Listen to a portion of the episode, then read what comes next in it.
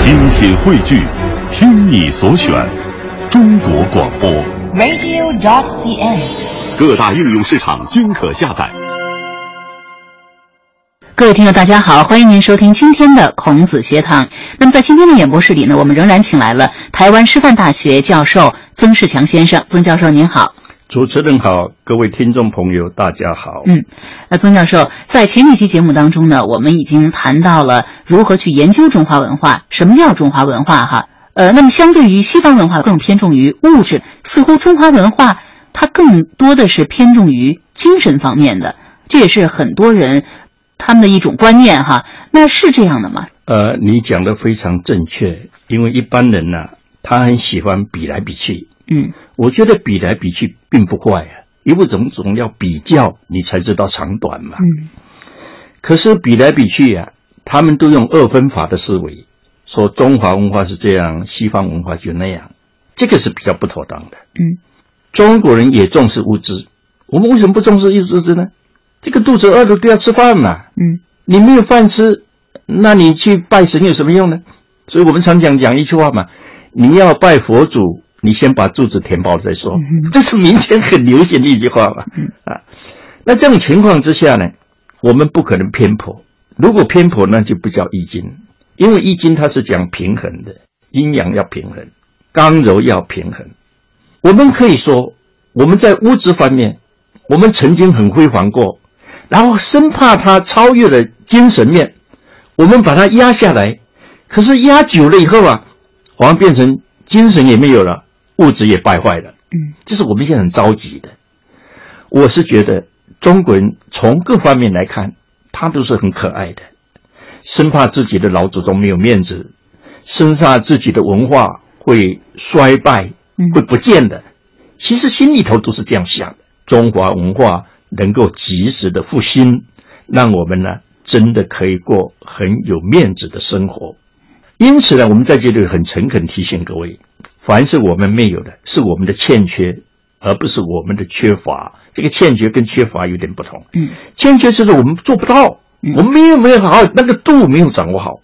这个缺乏就是我们根本就缺这块，嗯，我没有们没有缺哪一块，嗯我们只是有些地方的确做得不够，这点我们要承认。中华文化它是一个均衡发展的，周围四方八面它对照顾的很周到的，嗯，这样才叫周易呀、不然为什么叫周易呢？嗯很多人说周易是因为周文王的关系，其实这是不对的，因为周文王他作为一个中国人，他很避讳，他不会说我是周朝，我就把易经变成周易，嗯他不会、啊。那个周是考虑很周到，而且它是周流不断的，嗯，那个意思啊，很周详，很周密。易经他提出一个其大无外，其小无内，这不是口号啊，这真的啊。大大到没有外面，那没有比这个更大的；小小到没有里面，连里面都没有，那够小了吗？嗯所以才敢说无所不包。我们建议各位以后啊，看中国跟西方的对比的时候，一定要记住，西方有的我们一定也有，我们不可能没有，只是我们在这方面呢，也许做的不够。如果按照这种情况之下呢，我们就会心平气和，我们才看看我们的祖先做些什么事情。你看历史上禅师、瓷器、造纸、印刷术、指南针、火药，这表示我们对物质文明我们有很大的贡献，嗯不是没有。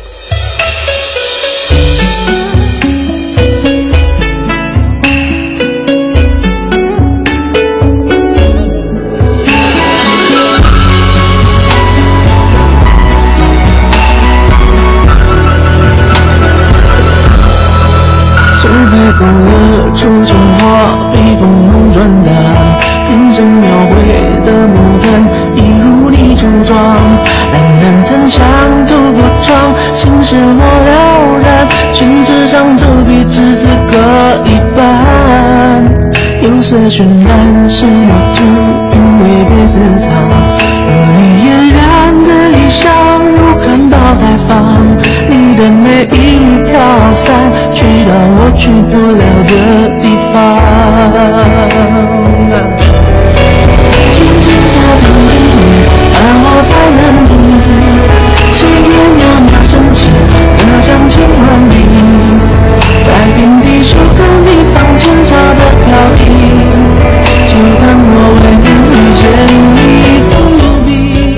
朝以后，科技的中心是由中国很显然的，而且很快速的移到西方。可是我们按照目前的态势，你看目前呢，其实美国人也常常讲啊，我们什么都没有了，我们汽车也不造了，嗯但最起码我们有一个航太吧，嗯他们叫太空嘛，航天嘛，嗯，这最起码是我的专长嘛，我现在是世界第一了。他没有想到中国短短几年呢，你们自己也发射卫 星了，你们还可以接受外国人的委托了。嗯那我美国人干什么呢？所以他曾经说，怎么我们要二三十年，你们就要两三年就赶上呢？这他们很大的疑问。嗯啊，所以总觉得我们在偷人家的，要不然怎么那么快？其实很冤枉的。嗯中国人他不学这一，一学他是很快的啦。嗯只不过我们在这里呼吁啊，不要过分的发展，因为毕竟要受什么，要受一个东西的制约，伦理道德的制约。我们今天常常讲啊，网际网络的社会哪里有什么伦理？这是糟糕的。一个小孩连续不断的上网，然后就死在网咖上面。大人坐在那里打电脑啊，一打打半个小时站不起来，为什么？整个脊椎骨都变形了。嗯这种素质是很令人痛心的。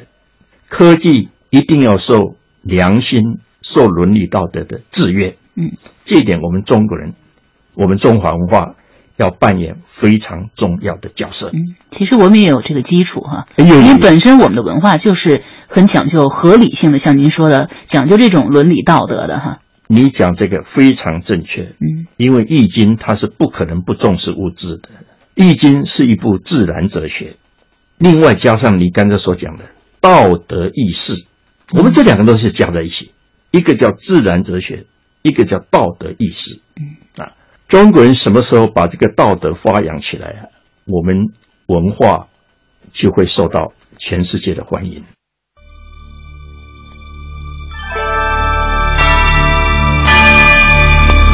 五千年的中华文化在当代遭遇着怎样的机遇和挑战？十四亿炎黄子孙该如何回归中华文化的本真与传统？台湾知名学者曾仕强教授做客孔子学堂，剖析中国人的言与行，阐释中华文化的思与变。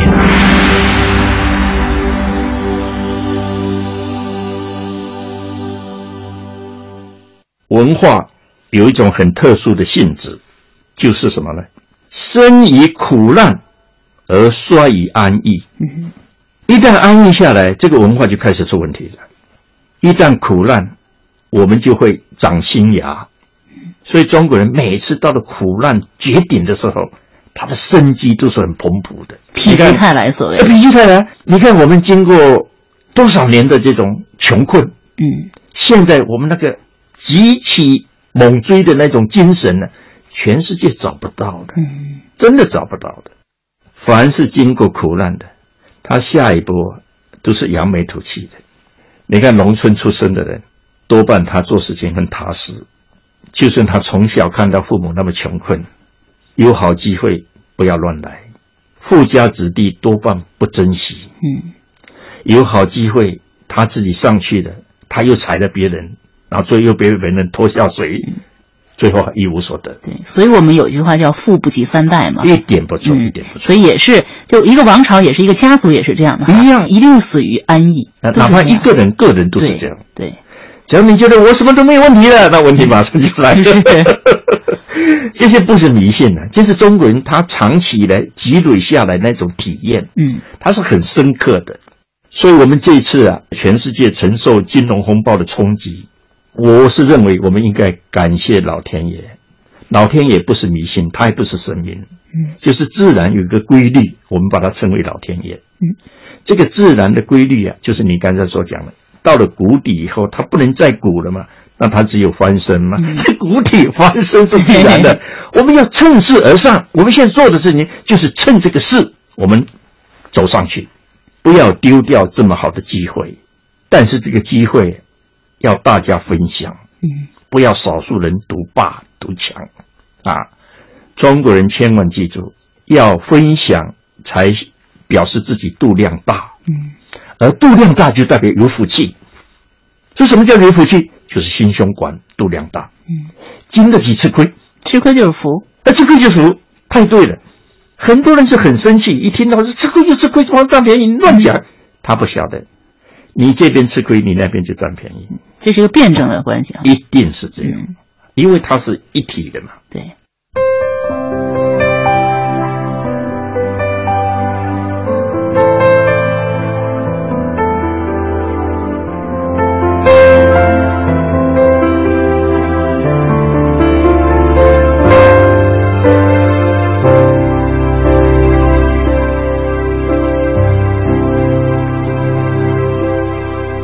世界一做两选择，什么人叫做朋友？偶尔碰头，心情却难以点就透，因为我们曾有过你像类似的生活，太多感受。却非三言两语能形容。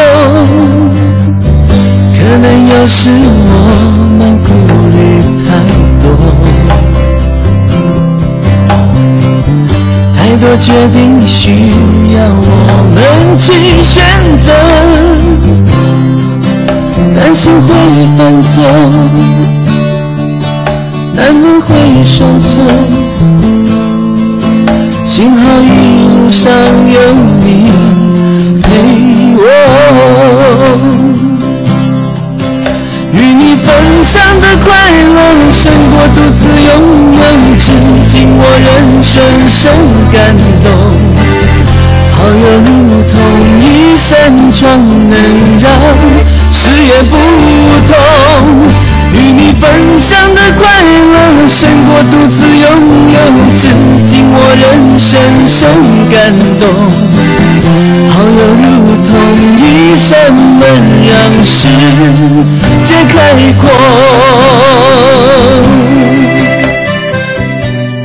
我们在春秋战国时代，为什么百花争放，百家争鸣？嗯就是太苦了，没有比那个时代更苦的。我们现在说，哎呀，惨不忍睹。你去看那个时候的历史，那才叫惨不忍睹。凡是经过苦难的，他下一波都是扬眉吐气的。所以，当时你看我们老子、庄子、墨子、杨朱、商鞅、韩非、嗯许信、惠施、公孙龙，甚至于吕不韦，这么多人，可是呢，对后代影响最深远的，就是孔孟，孔子跟孟子。为什么？这个我们真的要好好想一下啊，因为他们是最贴近人民的，嗯，不是高高在上的。所以为人民服务这句话绝对是正确的。你做任何事情，你贴近民意，民之所好，你要好之。老百姓还不知道他将来会怎么样的时候，我们先天下之忧而忧，这都是很正常的嘛。嗯，这不是唱高调。问题是说，你说得出来，你做不做得到？做得到，所有人都佩服你； 做不到，大家都好笑。其实差别就在这里而已。但是孔子，我替他想啊，嗯，他最不高兴的人应该是董仲舒。你无缘无故把孔子捧得那么高，就是，把他神化了，好像我们一般人都赶不上他。自从汉才的汉朝的董仲舒把孔子独尊，把他排名第一的时候，嗯，应该很多人就开始自暴自弃了。哎呀，圣人呐、难呐、嗯 我这辈子永远做不到啊！那做不到就赶紧做了吧做小人算了。，对，糟糕了。是，其实孔子没有这样的，他很贴近人群的，嗯他满怀的希望就是要替人民服务啊。是，哎，我们不要冤枉他了。其实《论语》那部书把孔子写的也是特别的真实哈。比如说，你看他是一个敢恨、对敢爱、对对对敢怒的那么一个人，对呀、啊，所以并不是像人们现在我们想他是一个高高在上的一个圣人，对是什么都好的，对那么一个人，其实不是这样的。比如说他不喜欢的学生，他很明显的表现出哎，来，对对对，嗯，他对他母亲还要怎么孝敬？他就讲了一句话：“为小人以妇女，为难养也。”嗯， 我们就一直算账，算两千多 年，那你不对的对。他是一时的感慨吧，说我看到男子这种人实在没有办法。嗯，我真的不想健康，但是不得已呀、啊人总有不得已的时候。对呀、像这些事情呢，我们如果以这种平常心、以生活化，我们来理解它，我觉得是非常好的一件事情。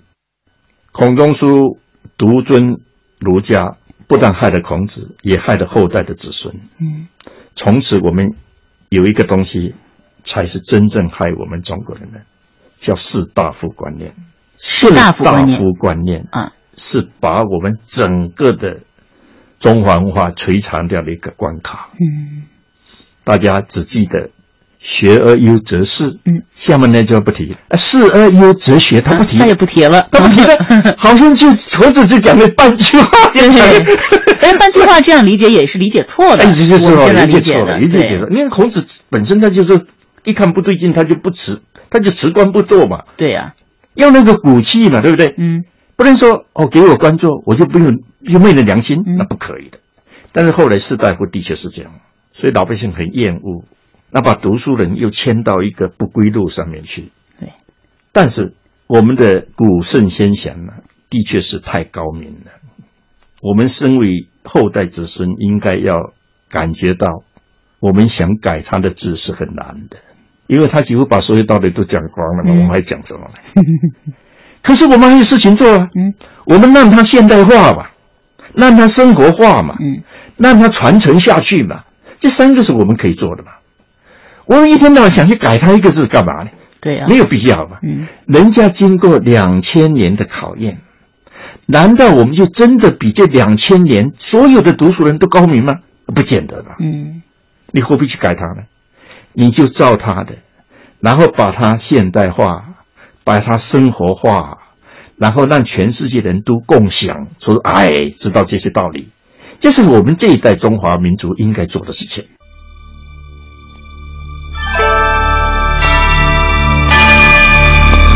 五千年的中华文化在当代遭遇着怎样的机遇和挑战？十四亿炎黄子孙该如何回归中华文化的本真与传统？台湾知名学者曾仕强教授做客孔子学堂，剖析中国人的言与行，阐释中华文化的思与变。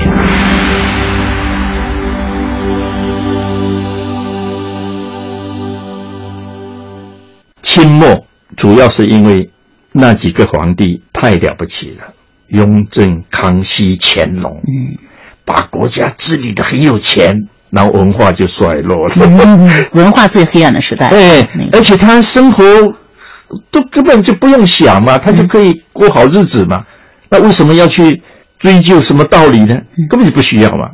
因此呢，汉文非常好的钱玄同先生，嗯，钱玄同，钱玄同是汉学最了不起的，对，他是研究古文，研究古音韵，他的确是大家。嗯，但是他甚至于说，中华文化要彻底的毁掉，连文字都不能够存在。他是有见地的，他不是没有见地。嗯嗯只要中华文字存在，汉文字存在，中华文化不会灭，嗯，断不了。断不了。其实你看，全世界哈这么多的文明古国，只有对中华文化传承了几千年，对就是因为我们的文字，一我点们的文字的功劳非常我大。们的文字不是拼音文字，嗯拼文字是没有灵魂的。对我们的文字是有灵魂。那他这样做，其实啊，我相信他出发点也是好的，就是告诉大家说，这个东西我要全部毁掉，你们同意吗？他是这个用意的。他不是说真的是，哎，他不是真的要把它废掉，不，我们不要这样去理解的。哎，这样理解就太冤枉他。五四运动想做的事情，出发点是好的，只是很多人没有意会，以为他是真的要把它毁掉了，那才糟糕了。而那些提倡那个新文化运动的人，其实都是文学底子非常非常深厚的好，对，哎大家都是啊，对，经过这最近四百年，我们可以说是煎熬啊，嗯我们真的煎熬。我们暗无天日一样的，我是指文化方面的，嗯我们永远不如人家了。我们把世界的主导权，我们毫无保留的、毫无怨言的，是在讲我们也没有办法说到这一点，我们就交给西方。嗯，但是这四百年，我们来验收一下今天的结果怎么样？如果真的他们带得很好，人类很幸福，我们也跟着他们。嗯，对不对？科学是快速发展的，资讯是多的叫人忙不过来了，交通使世界缩小了，经济发展也使人很振奋，但是呢，资源被滥用了，环境被破坏了，空气河流被污染了，物种大量的消失，最可怕的，贫富的差距拉大了，嗯人心不平了、尤其现在全世界承受金融风暴的冲击，我们更该想想问题出在哪里，就是缺乏伦理道德。所以为什么这个时候中国人要站出来？我们站出来不是我要跟你抢第一，我要当什么什么，不是，而是我要把我家传的秘方 啊提出来说，现在的人类什么都好，就是差伦理道德，而我们家什么都没有，就这个古董。嗯，我们一起来分享，这才是中国在二十一世纪我们对世界最大的贡献。